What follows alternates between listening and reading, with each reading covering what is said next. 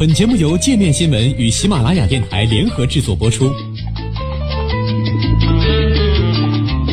界面新闻五百位 CEO 推荐的原创商业头条，天下商业盛宴尽在界面新闻。更多商业资讯，请关注界面新闻 APP。从中世纪到二战，见证法国历史的巴黎圣母院，首先要数圣母院的正面，那是建筑历史上少有的璀璨篇章。那三道尖顶拱门雕刻着二十八座列王雕像神龛的锯齿状竖带层，巨大的花瓣格子窗户在正中，两侧有两扇如同柱祭和副柱祭站在祭师两旁的侧窗，还有两座巍然屹立的钟楼。石板的前沿上下共六大层，都是那雄伟壮丽整体中的和谐部分。法国作家雨果在巴黎圣母院中用整整一章的篇幅描绘了圣母院的建筑、雕塑和彩色玻璃窗。赞叹一个民族的巨大杰作，同时满怀愤慨地谴责建筑家给圣母院造成的人为破坏。四月十五号下午，拥有八百五十年历史的巴黎圣母院起火，在持续了十个小时的大火中，标志性的哥特式尖顶坍塌，三分之二的屋顶被烧毁，但建筑主体结构、两座钟楼以及圣母院最重要的文物耶稣受难荆棘得以保存，北面玫瑰花窗也幸免于难。除了在建筑、宗教和艺术上的价值。扛过了法国大革命、一战、二战的巴黎圣母院，也是法国重要的历史见证人。BBC 新闻法国站的记者写道：“眼看我们国家一个历史悠久的标志陷入火海，怎样形容心中的震惊都不为过。”巴黎圣母院位于塞纳河畔的西堤岛上，脚下踩着罗马神殿和早期基督教堂的遗址。中世纪的法国卡佩王朝时期，随着巴黎成为权力中心，路易七世希望能修建一座能象征巴黎政治和文化地位的大教堂。经过一番筛选，路易七世最终将选址定在西堤岛东侧。但当时选址上已经有一所教堂，为了给巴黎圣母院腾位置，这座教堂被全部拆除。一一六三年，在教皇亚历山大三世的奠基后，巴黎圣母院进入了长达近两百年的修建期，一直到一三四五年完工。虽然最初是为彰显巴黎的政治地位而修建，但竣工后的巴黎圣母院并没有成为中世纪法国王室的标志。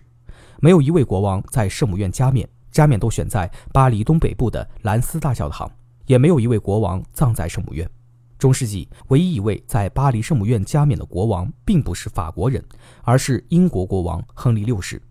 当时的英国和法国正在进行百年战争，英国试图吞并法国。亨利六世被英国视作法国王位继承人，在圣母院接受加冕。而对于普通巴黎民众而言，随着时间的推移，巴黎圣母院逐渐成为宗教和文化生活的一部分。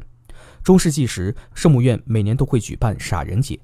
社会底层民众当天可以装成高阶教士或者主教，主持当天的庆祝活动。法国哲学家彼得·阿拉伯尔还曾在巴黎天主教学校任教。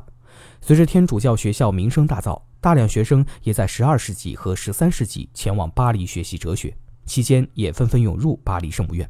由于大量学生在圣母院附近的酒馆和妓院出没，一二一五年，按照红衣主教的要求，教士们在巴黎圣母院大门外宣布教令，列出一系列准则规范学生的行为。除了成为民众日常生活的一部分，巴黎圣母院也见证过无数次审判和处决。一三一四年，在圣母院旁的小岛上。天主教军事组织圣殿骑士团的最后一任大团长雅克·德莫莱被处以火刑。到了18世纪，由于流行的建筑风格发生变化，巴黎圣母院在路易十四统治时期经历了一次大修。这次大修备受后人诟病，被指责对圣母院造成的破坏远超过自然老化。在大修中，12世纪留下的彩色玻璃窗被换成了透明玻璃窗，只有三扇玫瑰彩色玻璃窗被保留下来，也成为圣母院如今的著名景观之一。圣母院遭受的更大破坏出现在1789年的法国大革命时期，当时抗议者洗劫了被视作教会和王室权力代表的圣母院，文物失落，雕塑被毁，放在国王画廊中的二十八尊雕像遭到砍头，除了十三吨重的低音大钟伊曼纽尔之外，其他所有钟都被拆下来并熔掉，用于制造大炮。此时的巴黎圣母院严重破败，一度沦为仓库，鸟从碎了的窗户飞到教堂里，在画廊和废墟上筑巢。一直到拿破仑上台，濒临破败的圣母院才迎来转机。一八零一年，拿破仑政府与梵蒂冈达成协议，允许天主教会重新掌管圣母院。这之后，教会立刻对圣母院进行清扫维修。1804年，拿破仑在巴黎圣母院加冕，成为法兰西第一帝国皇帝。拿破仑的上台虽然让巴黎圣母院起死回生，但并没有解决建筑结构老化等陈年问题。直到1831年，雨果的巴黎圣母院出版热卖，全法国乃至全世界都知道了敲钟人卡西莫多和急需修缮的巴黎圣母院。